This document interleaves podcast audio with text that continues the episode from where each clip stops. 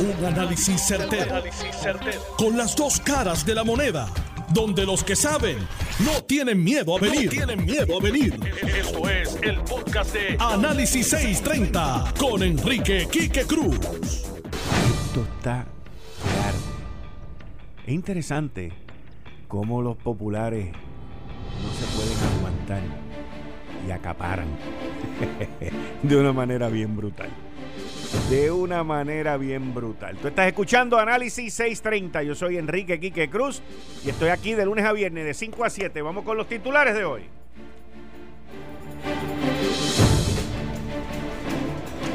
Aníbal Acevedo Vilá se queda con el canto y el tiburón, al oler sangre, se lo almorzó.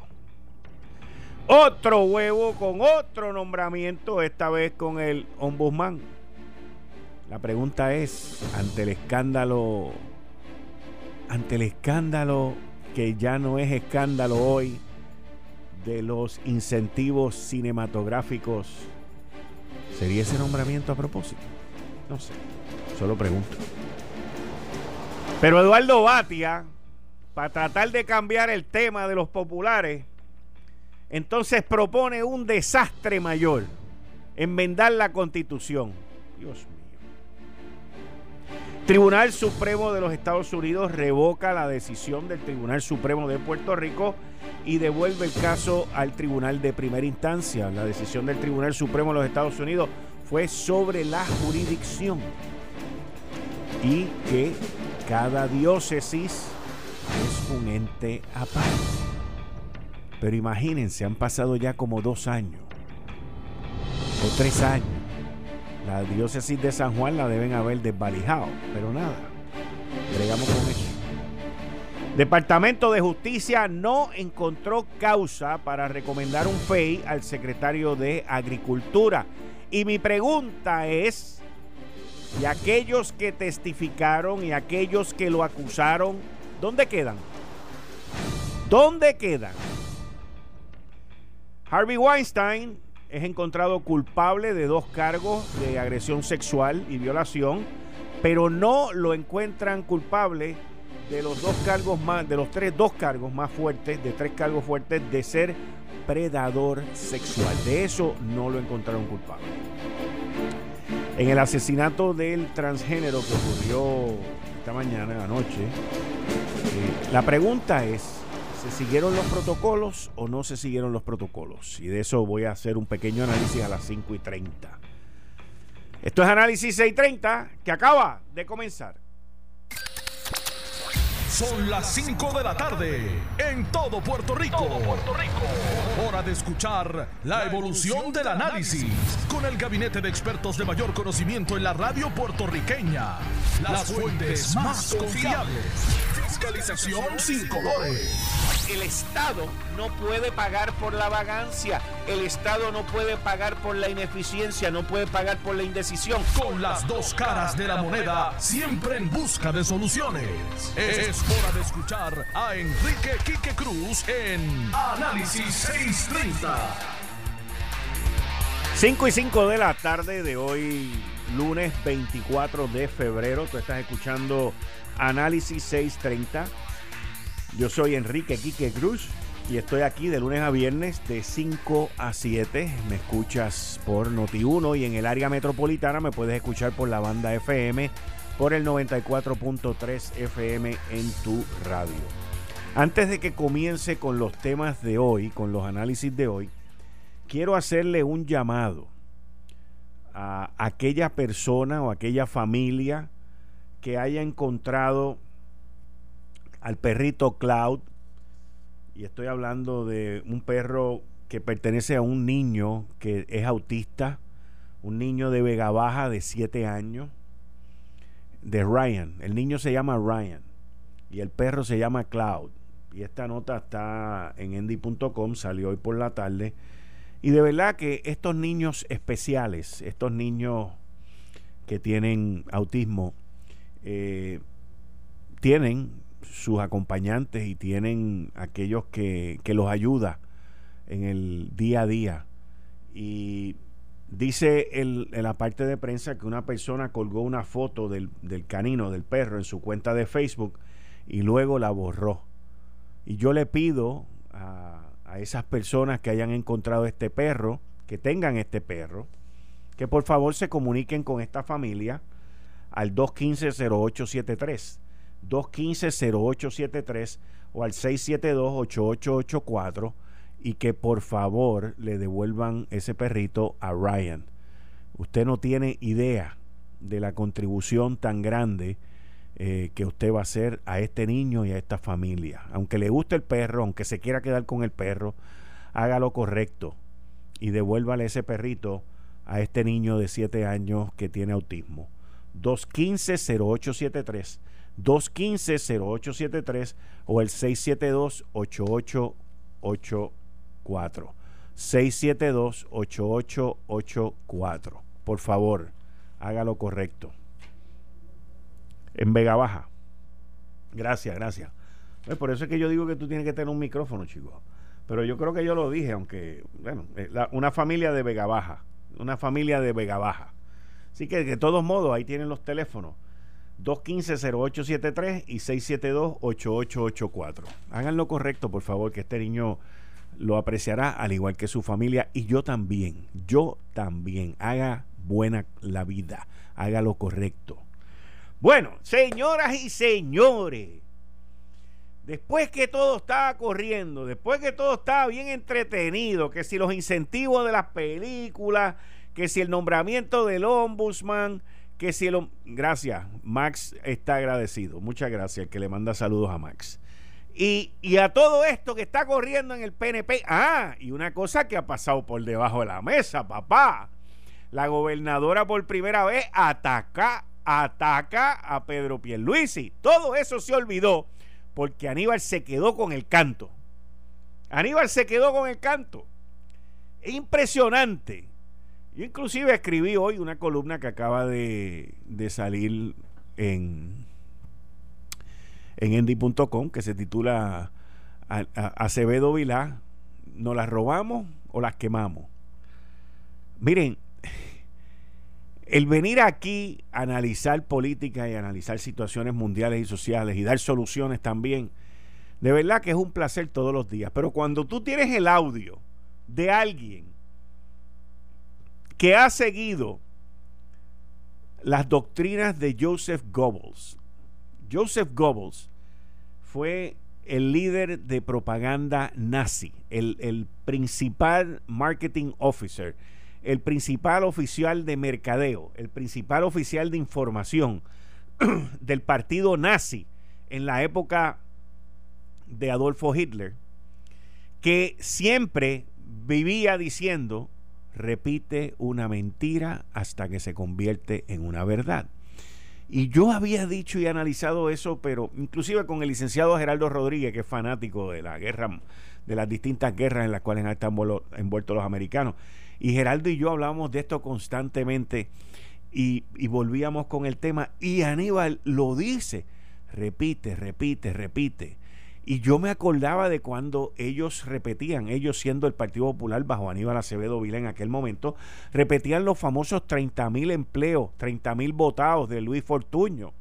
Y Fortuño tratando de decir, eso no es verdad, fueron 11.500. Pero no, porque el Partido Popular completo repetía, repetía, repetía 30 mil, 30 mil, 30 mil. Usted le pregunta a cualquier persona, ¿qué significa 30 mil? Los que votaron bajo Fortuño. Una, una habilidad y una disciplina brutal brutal. Pero no solo eso, también cuando estaba escribiendo la columna me acuerdo de ese famoso sonido que ya lo vi por ahí repetido, donde dice, cierra la puerta, cierra la puerta, que nos pasamos por la piedra esta gente con el IBU, en vez de ser 5.5, le añadimos 1.5 más. Y uno sigue viendo estas cosas y uno se pregunta, a la verdad que los del Partido Popular están hechos de verdad que se pegaron con la loto. Y puede, y puede, y puede haber gente por ahí que, que digan, bueno, es que esto es bueno que salga ahora, porque la gente se olvida. Mira, Yo estoy seguro que Tomás Rivera Chat no se lo va a dejar olvidar hasta el 2 de noviembre, 3 de noviembre, 4 de noviembre, 5 de noviembre, 6 de noviembre. O sea, esto es algo que comenzó hoy. Y muy interesantísimo, los ataques de la gobernadora hacia Pedro Pierluisi se, se desaparecieron, se desvanecieron. La primaria en el PNP, desaparecida completamente. La primaria en el Partido Popular no tiene pie ni tiene rabo. Ahí nadie sabe nada ni nadie escucha nada. Y el tema es Aníbal.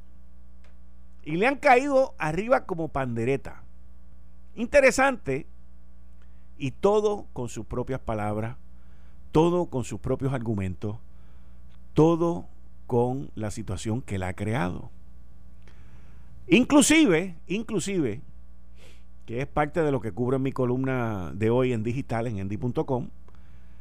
Eh, esto es impresionante, el cómo hace 20 años atrás, en el año 2000, Aníbal Acevedo Vilá estaba en una campaña para comisionado residente. Y en esa campaña es que comenzaron sus problemas con los federales, con las recaudaciones de fondos, y después que él gana el escaño, también siguen los problemas. Yo recuerdo haber estado un día en una oficina de una persona de alto calibre gubernamental, en la época ya en el 2001, sí la había ganado, y nosotros estábamos, yo estaba trabajando para una línea aérea aquí en Puerto Rico, y estábamos trabajando una situación que nos había surgido después de septiembre 11 del 2001. Fíjense, ya habían pasado casi 10 meses de las elecciones del año 2000 y yo estoy en la oficina con esta persona y esta persona, vuelvo y repito, de alto calibre a nivel de gabinete, en el, en el, en, la, en el gabinete de Sila. Y yo recuerdo que estábamos hablando de, de, lo que vamos a hacer con la situación que estamos viviendo en septiembre 11. Esa persona recibe una llamada y, y, yo lo oigo hablando molesto y él escuchando en todo momento porque él se quedó en su oficina. De momento él viene y sale, porque la conversación pues se tornó en algo que yo no podía escuchar. Sale de la oficina, vuelve a donde yo estábamos, ya habiendo terminado la llamada, y me dice, mira, la reunión que tenemos mañana eh, la tenemos que cambiar porque tengo que ir a Washington. Me tengo que ir allá a reunir con Aníbal antes de que Aníbal se siga metiendo en problemas. Y, y a mí eso, a mí eso nunca, nunca, nunca se me olvidó.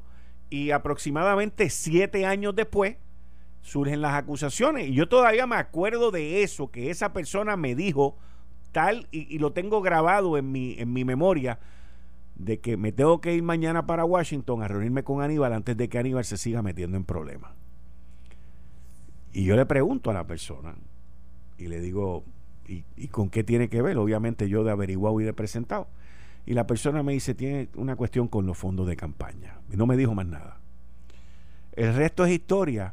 Pero miren qué impresionante es esto, que 20 años después, o sea, eso fue mi situación, fue en el 2001, pero lo de Aníbal era cuando él estaba corriendo para comisionado residente en el año 2000, y 20 años después vuelve a meterse en problemas.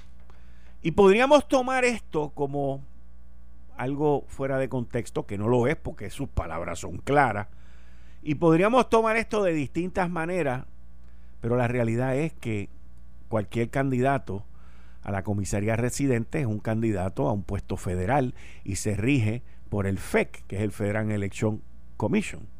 Y ahí hay unas reglas donde no se supone que tú digas que vas a quemar las papeletas o que las vas a destruir o que vas a hacer todas las barbaridades que él dijo ayer en Humacao que iba a hacer.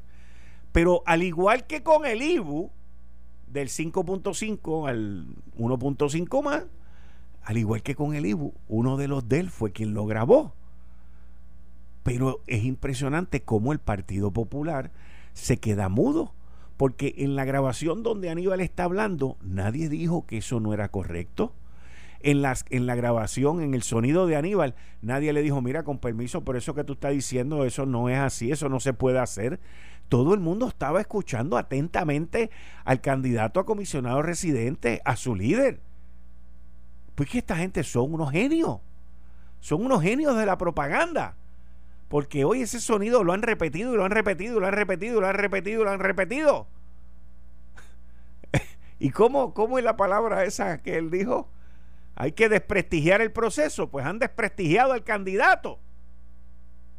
Lo han desprestigiado más de lo que ya estaba desprestigiado.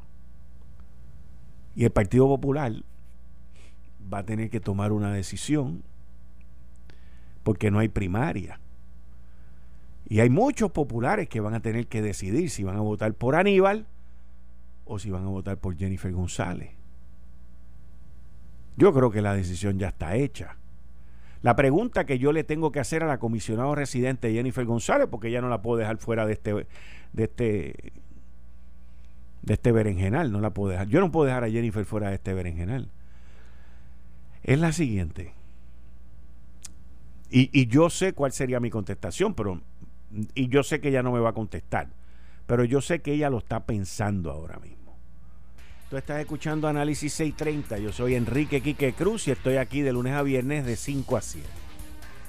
Mi pregunta a la comisionada residente, y entiendo que es una pregunta que yo me la haría a mí mismo si yo fuese candidato, que no lo soy, y yo sé qué respuesta yo daría también si fuese el incumbente. Pero mi pregunta a la comisionada residente Jennifer González es, Jennifer, en respeto a la plaza, a la posición que tú ostentas, en respeto a los demás congresistas, ¿tú tienes planes de debatir con Aníbal Acevedo Vila? Esa es mi pregunta. ¿Tú tienes planes de debatir con Acevedo Vila? Estoy hablando de, junio en adelante.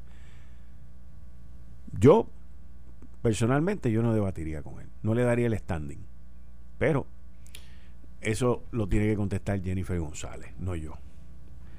Continuando con los temas, porque el Partido Popular, eh, cuando propone algo, eh,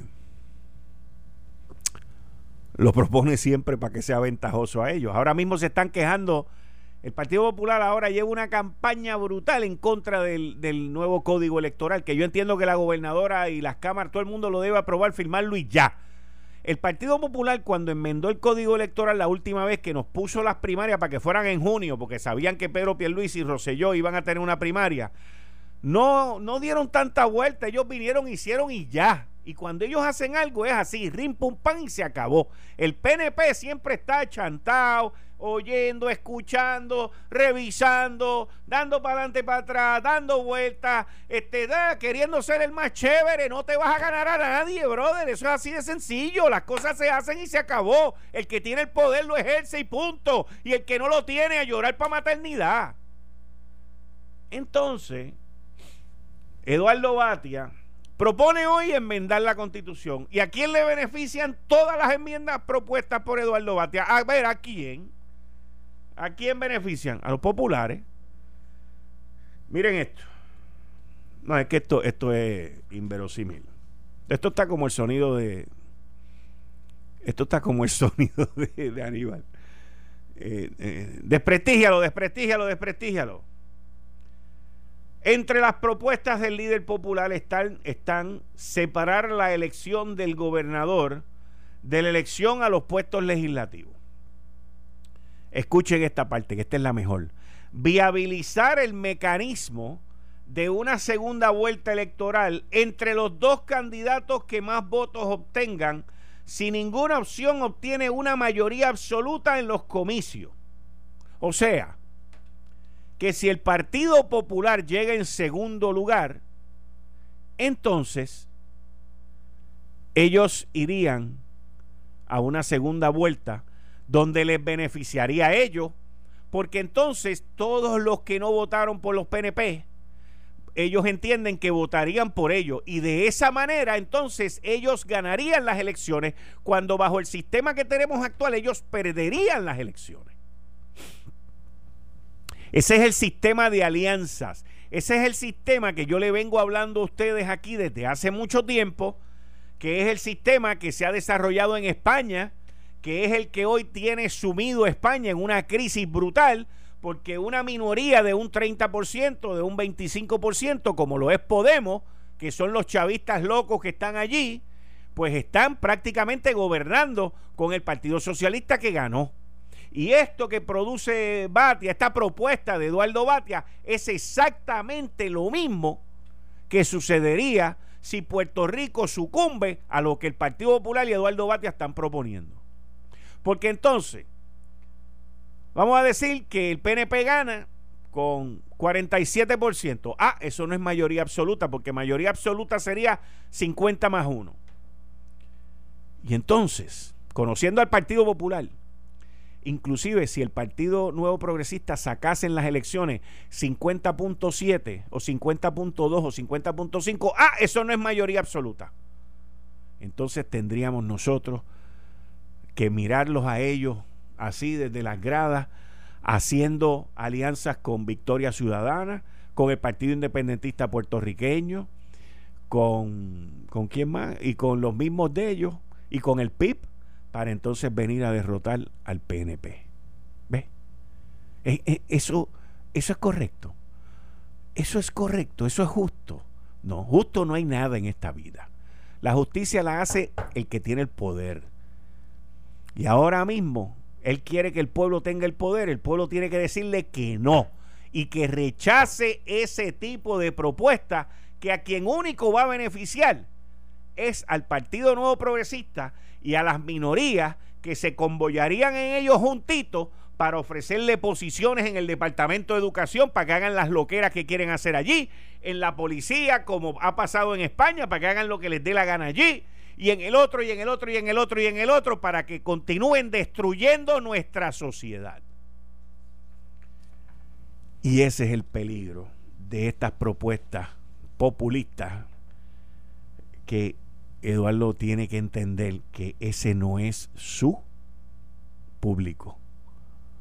El día que Eduardo Bati entienda que ese no es su público, que el público de él no fue el que fue al verano 2019, que el público de él está que el público que él le está hablando hoy está consolidado con Carmen Yulín él ahí no tiene nada que buscar.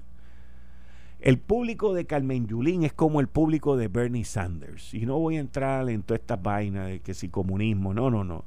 Estoy hablando de ese, de ese electorado. El electorado de Bernie Sanders se mantiene ahí sumido con él. Pierdan o ganen, no importa, van a estar ahí. Igual que los de Carmen Yulín, van a estar ahí, no se van a ir con más nadie. Y si pierden, se llevan el bate, la bola y todo lo demás esa base de Carmen Yulín y la base de Bernie Sanders, porque venga Eduardo Bate ahora a ofrecerle una cosa a otra, a lo otro, que se parezca algo así a lo que están ofreciendo ellos, no van a cambiar de candidato. Igual que la base de Pedro Pierluisi no va a cambiar de candidato tampoco. Así que yo no, yo no le veo, yo no le veo valor a estas propuestas que están dirigidas a aumentar la, la decisión y la participación de los ciudadanos esto es basofia. Miren, yo no he visto ningún sistema que venga con estas ideas populistas que los, el electorado participe más.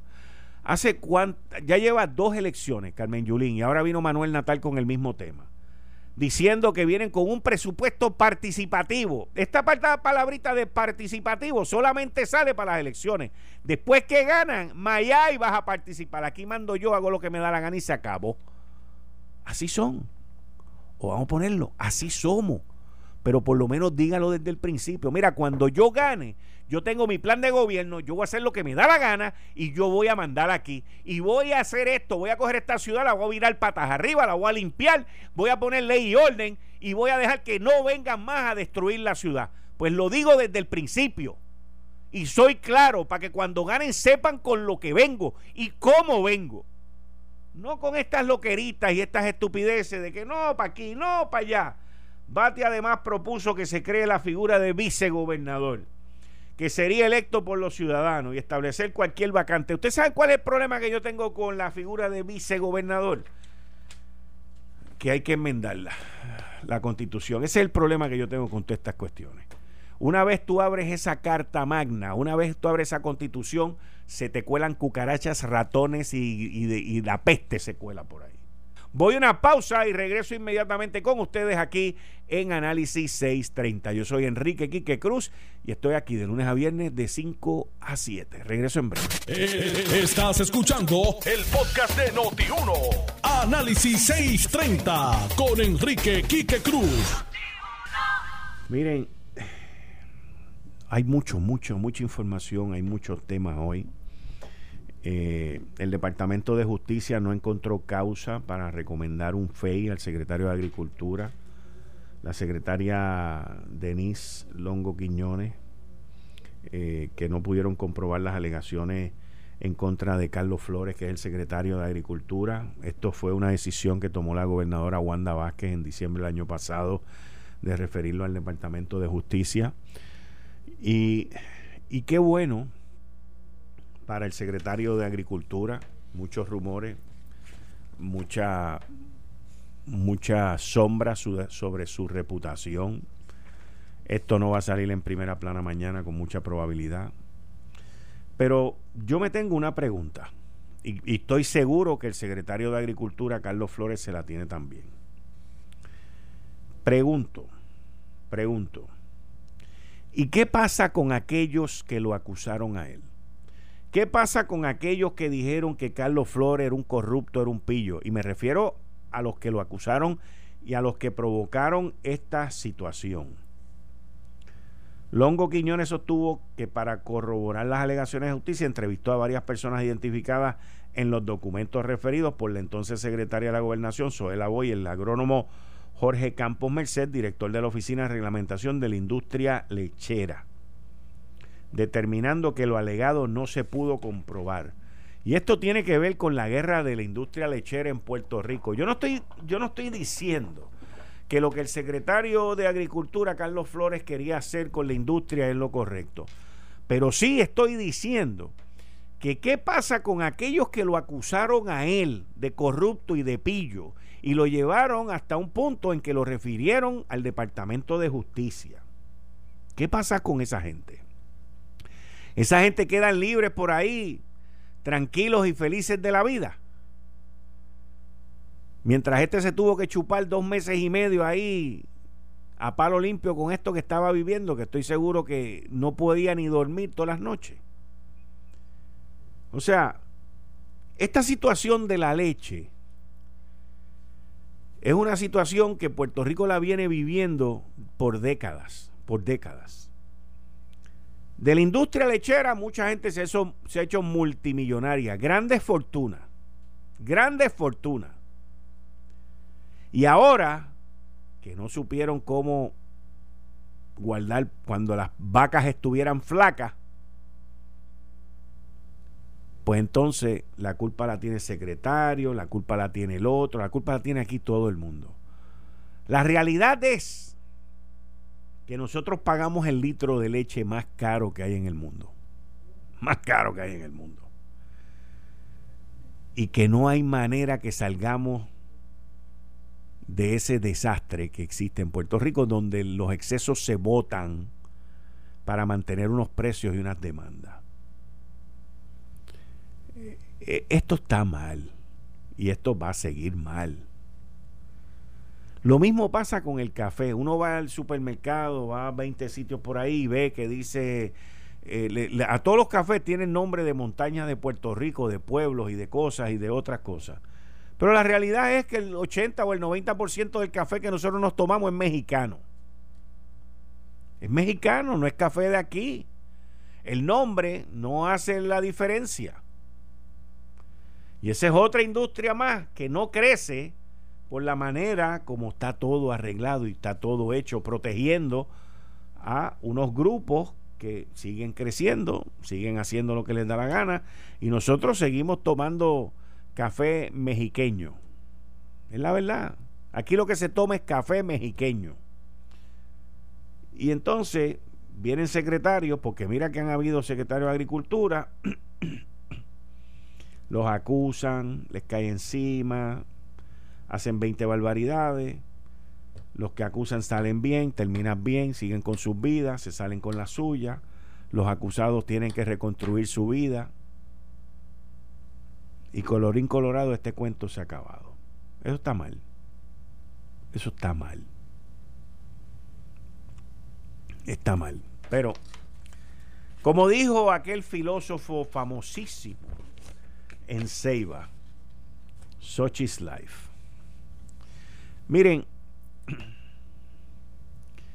Matan a un joven transgénero durante el fin de semana. A la misma vez, la gobernadora pide, por otro lado, la, la colaboración de la policía municipal en la lucha contra el crimen. Y entonces tengo este gran amigo que me envía el protocolo y los procesos que tienen que ver, se llama así, OG 600 rayas 624, interacción con personas transgénero y transexual. Fecha de publicación 8 de enero del 2019. Boletín informativo, la reforma policiaca.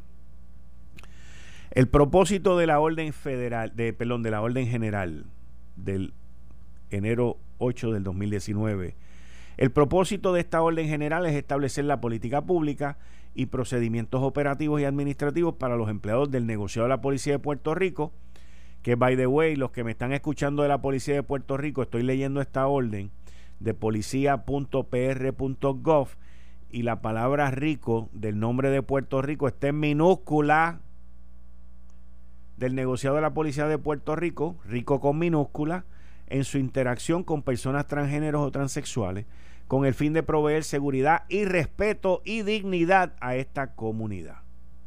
Los empleados del negociado de Puerto Rico, NPPR, tratarán a todas las personas trans de manera respetuosa y apropiada de acuerdo con la identidad de género y o expresión de género de la persona. ¿Cómo determinar la, la, identidad de género de una persona? Si no está claro el género con el que la persona se identifica y la persona no lo solicita, el empleado del NPPR le pregunta le preguntará de forma cortés y discreta cuál es su nombre legal y cómo prefiere ser llamada o llamado, es decir, el pronombre, él o ella, por el cual el nombre le gustaría ser llamado. Uso de servicios sanitarios. Se le permitirá a las personas trans utilizar el servicio sanitario de acuerdo a la identidad y o expresión de género al momento de la detención o arresto. Sin embargo, si la persona teme por su seguridad, al usar el servicio sanitario podrá utilizar el servicio sanitario en el que se sienta más segura o seguro. Y ahí, por ahí sigue todo este protocolo y toda esta información que se llevó a cabo en la Policía de Puerto Rico. Mi pregunta es, ¿eso se ha mantenido? ¿Eso se ha llevado a cabo? ¿Hubo intervención de los policías en los días recientes con esta persona? Porque tengo entendido que el protocolo también dice que el policía puede ejercer su poder y su ley y extraer a esta persona y encarcelarla, llevarla a un juez, se pueden hacer 20 cosas para proveerle seguridad a la persona. Aquí, lamentablemente, somos de fiebre. Lamentablemente somos de crisis. Lamentablemente somos bomberos. Y esto principalmente en el gobierno. Yo llevo días días que cuando reviso los principales periódicos de, Puerto Rico, estoy viendo consecuentemente, pero ahí mira, constantemente, mataron a dos, mataron a cuatro, mataron a uno, mataron a tres, mataron a cuatro, mataron a uno. Pero llevo tiempo desde que empezó el año y ya no estamos en enero, como decía Rosemilia. ¿Qué se harían ustedes si no estuvieran con, si no estuvieran con nosotros aquí? Y entonces cuando uno ve esos asesinatos, yo personalmente me preguntaba, y yo decía, oye, nadie está trayendo el tema de la criminalidad, nadie está trayendo el tema de los asesinatos, nadie está trayendo la situación que está difícil en la calle. Y ahora, por unos por cuatro asesinatos que hubo este fin de semana, la gobernadora hace un llamado a la colaboración de los policías municipales. La semana pasada fue la semana de la policía. La semana pasada escuché yo, estoy casi seguro que fue a Henry Escalera, decir que necesitaban como dos mil policías más. Escuche eso, dos mil policías más. Y también escuché a él en una entrevista decir que tenían una academia de ciento y pico y otra de ciento y pico. En, en total eran como 300 policías de una academia que empezó el año pasado. Y cuando tú te preguntas, cuando tú te preguntas, ok, tienen dos, necesitan 2.000 y ahora mismo tienen 300. Esto le va a tomar casi siete años a la policía llegar a ese número. Si nos vamos a través del sistema de, eh, de reclutamiento y del sistema de, de las academias. Entonces, por otro lado, la gobernadora la semana pasada hizo unos anuncios que yo honestamente no los entendí. que tienen que ver con el retiro de los policías, si se iban a cubrir aquellos, aquellos policías que fueron afectados por la ley de retiro de la pasada administración, de la administración Batia Pereyó García Padilla, en la cual se les redujo a ellos única y exclusivamente el, el retiro más el 8% que está proponiendo la Junta de Supervisión Fiscal ahora. Mientras que los demás empleados públicos no les pasó eso, los maestros se salvaron por una decisión del Tribunal Supremo aquí en Puerto Rico.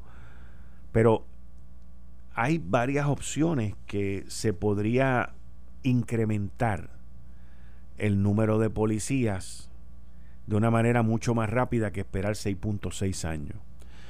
La otra, la otra situación es si tú, esos 300 policías que van a entrar a servicio, me imagino que va a ser este año, esos 300 policías, 300 y pico de policías, van a ver los equipos, van a ver los vehículos, las motoras, los las bicicletas, va a haber los recursos de trabajo para que esa gente puedan entrar y hacer lo que tienen que hacer.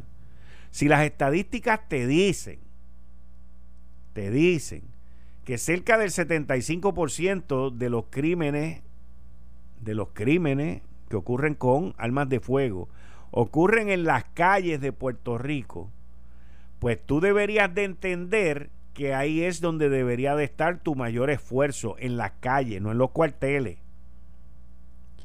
Si tú entiendes que la mayoría de esos incidentes ocurren unos días específicos a la semana y que esos días específicos que ocurren en la semana ocurren después de las 7 o las 8 de la noche hasta las 3 o las 4 de la mañana, pues tú deberías de hacer tu manpower, tu, tu, tu itinerario de trabajo a base de las necesidades que hay en unas áreas específicas.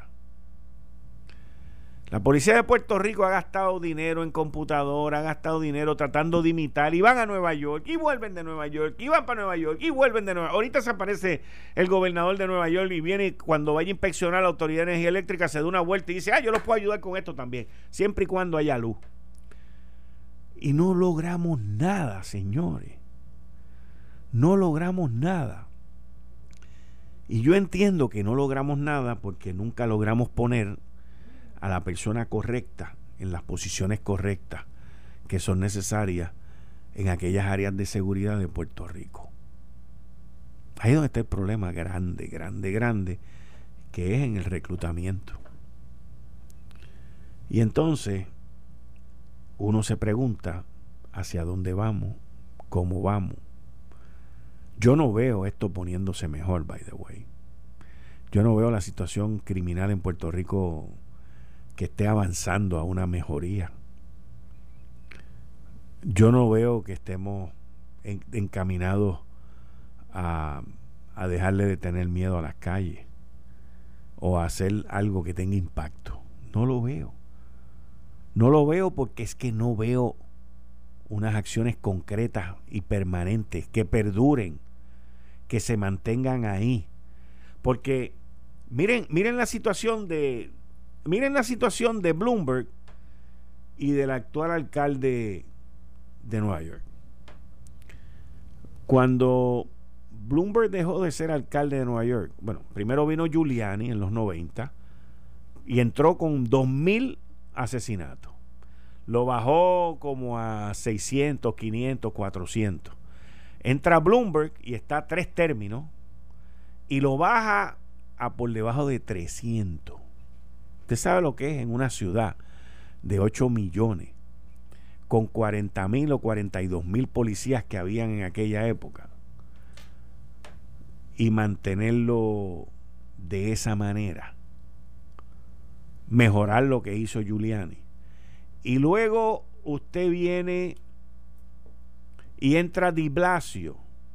Y Di Blasio ha aguantado el billete, le ha, le ha, tirado con todo lo que tiene la policía, pero se dio cuenta que no podía jugar mucho con eso porque la gente se le iba a virar en contra y no iba a ganar de nuevo. Y ha tenido que menguar un poquito su crítica liberal, demócrata, demócrata y todas estas revoluciones para ahora venir y continuar con lo mismo porque la institución, la institución de la policía de Nueva York, lo que se conoce como NYPD, ya está hecha, está fortificada después de 20 años, básicamente, después de 20 años. Y ya es muy difícil que venga cualquier paseador por ahí, cuentista como Di Blasio, a tratar de venir y, y hacer las cosas distintas porque ya existe una institución. Y ese es el problema que nosotros tenemos en esta isla, que no existen instituciones. No existen, no existen. Si, si nosotros tuviésemos dos décadas de una policía bien montada, bien hecha como tiene que ser, no importa quién venga, no la va a cambiar, porque la institución es más fuerte que el, que el gobernante es más fuerte que el que venga a tratar de destruirla. Lo mismo pasaría en la Autoridad de Energía Eléctrica, lo mismo pasaría en Acueducto, lo mismo pasaría en la Autoridad de Puertos, lo mismo pasaría en todas estas dependencias que son necesarias, especializadas para las distintas áreas de Puerto Rico. Lo mismo pasaría en la oficina de permiso. Hoy yo estaba hablando con una persona que me decía, que en la oficina de permiso, en OCPE, hay una persona que le dicen Mr. Green. Y cuando me está haciendo el cuento, ves, tú también, ustedes dos pensaron que era Mr. Green por el billete, ¿verdad? Y por los chavos. No. Y yo pensaba lo mismo cuando él me empezó a hablar, no, porque Mr. Green esto, Mr. Green, allí hay un Mr. Green. Y cuando tú dices Mr. Green, tú piensas en el billete. El tipo tiene que pasar por donde él, porque si no, no, no, no atiende. Y miren lo mal que nosotros estamos, que yo estaba errado. Estos dos que me están mirando aquí están errados también. Le dicen Mr. Green porque es un protector del ambiente, de verde, de ambientalista. Y el tipo no pasa nada, no deja que pase nada. Y ya estamos, bueno, yo recuerdo cuando Aníbal era gobernador que dijo que ya lo de los permisos estaba resuelto. Después vino Fortuño y dijo que ya estaba resuelto. Después vino Alejandro y dijo que eso ya era cosa del pasado. Después vino este Ricardo Rosselló, también hizo un anuncio en este cuatrienio. No, eso ya está. Y todos son embustes. O por lo menos embustes que le meten a ellos. Pero los permisos no están. Lo que hay es un embudo. Y el problema de los permisos, ¿usted sabe cuál es el problema grande, grande, grande en Puerto Rico de los permisos? Que no importa quién sea el gobernante, el gobierno permanente es el que decide si va o no. Si usted tiene allí un ambientalista, pues usted está frito. Y no va a pasar nada porque es lo que esa persona diga, aunque el reglamento diga lo contrario. Y eso no se puede permitir bajo ningún gobierno. Bajo ningún gobierno se puede permitir eso. Y el problema que nosotros tenemos aquí en Puerto Rico es que la gente le dan posiciones y se creen que son más poderosos que el más poderoso y hacen lo que les da la gana. Y no solamente lo hacen, sino que vienen y te votan los papeles. Te votan todo. Entonces uno tiene que estar, no lo digo por experiencia mía, porque gracias a Dios yo nunca he tenido que trabajar ni ver en ese ambiente nada. Pero lo sé, los cuentos que yo oigo son de horror. Te votan los papeles, te los piden tres y cuatro veces hasta que tú te cansas. Y la gente perdiendo billete, perdiendo billete, perdiendo billete, perdiendo billete, perdiendo billete. Eso lo que crea es una economía subterránea de corrupción para tú pagar, para que entonces alguien allá adentro, que no sea Mr. Green, viene y mueve las cosas y lo vende desde un punto de vista ambientalista y entonces procede. Y así es como nosotros vamos a echar para adelante esta economía. Así. Hoy me hicieron un cuento de una gente en una cafetería en el edificio Ochoa, allá en el viejo San Juan, donde está la Corte Federal. Había una cafetería, la cerraron para remodelación y no sé qué, y, no, ocho meses en darle los permisos para lo mismo que había allí. ¿A cuenta de qué? Yo cogería esa persona y la voto. No estoy hablando de Mr. Green. Pero los que están entorpeciendo el progreso de Puerto Rico, los voto y se acabó. O si no los puedo votar, los pongo a hacer otra cosa. Pero que no estorben. Eso se llama terrorismo interno, señores. Gente con pequeños negocios tratando de echar para adelante. No, que te falta tal papel. Y cuando tú lo llevas, ah, pero ahora, pero oye, es que yo llevé ese los otros días. Ah, no, pero aquí no está. Y como aquí no está, eso es problema tuyo. Mi qué pantalones. Y uno no puede hacer nada. Uno tiene que seguir con el castigo de estos inoperantes. No, hombre, no. Esto cansa. No me refiero yo a estar aquí, al contrario, no. Yo cada vez que hablo de estas cosas me, me energizo. Pero lo que cansa es ver el inmovilismo, la parálisis, el abuso de esta gente que tratan de imponer sus propias políticas personales. Una cosa bárbara, bárbara. Yo lo vi, yo lo he visto, lo he visto. Yo he visto gente decirle al gobernador con cara así de como que, pues, yo no voy a hacer nada. Eso lo he visto yo con mis propios ojos. Al pelotero lo vi yo una vez hacer eso. Pues yo no voy a hacer nada. Y que se chave. Impresionante.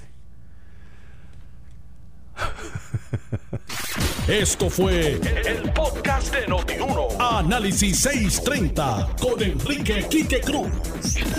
Dale play a tu podcast favorito a través de Apple Podcasts, Spotify, Google Podcasts, Stitcher y notiuno.com.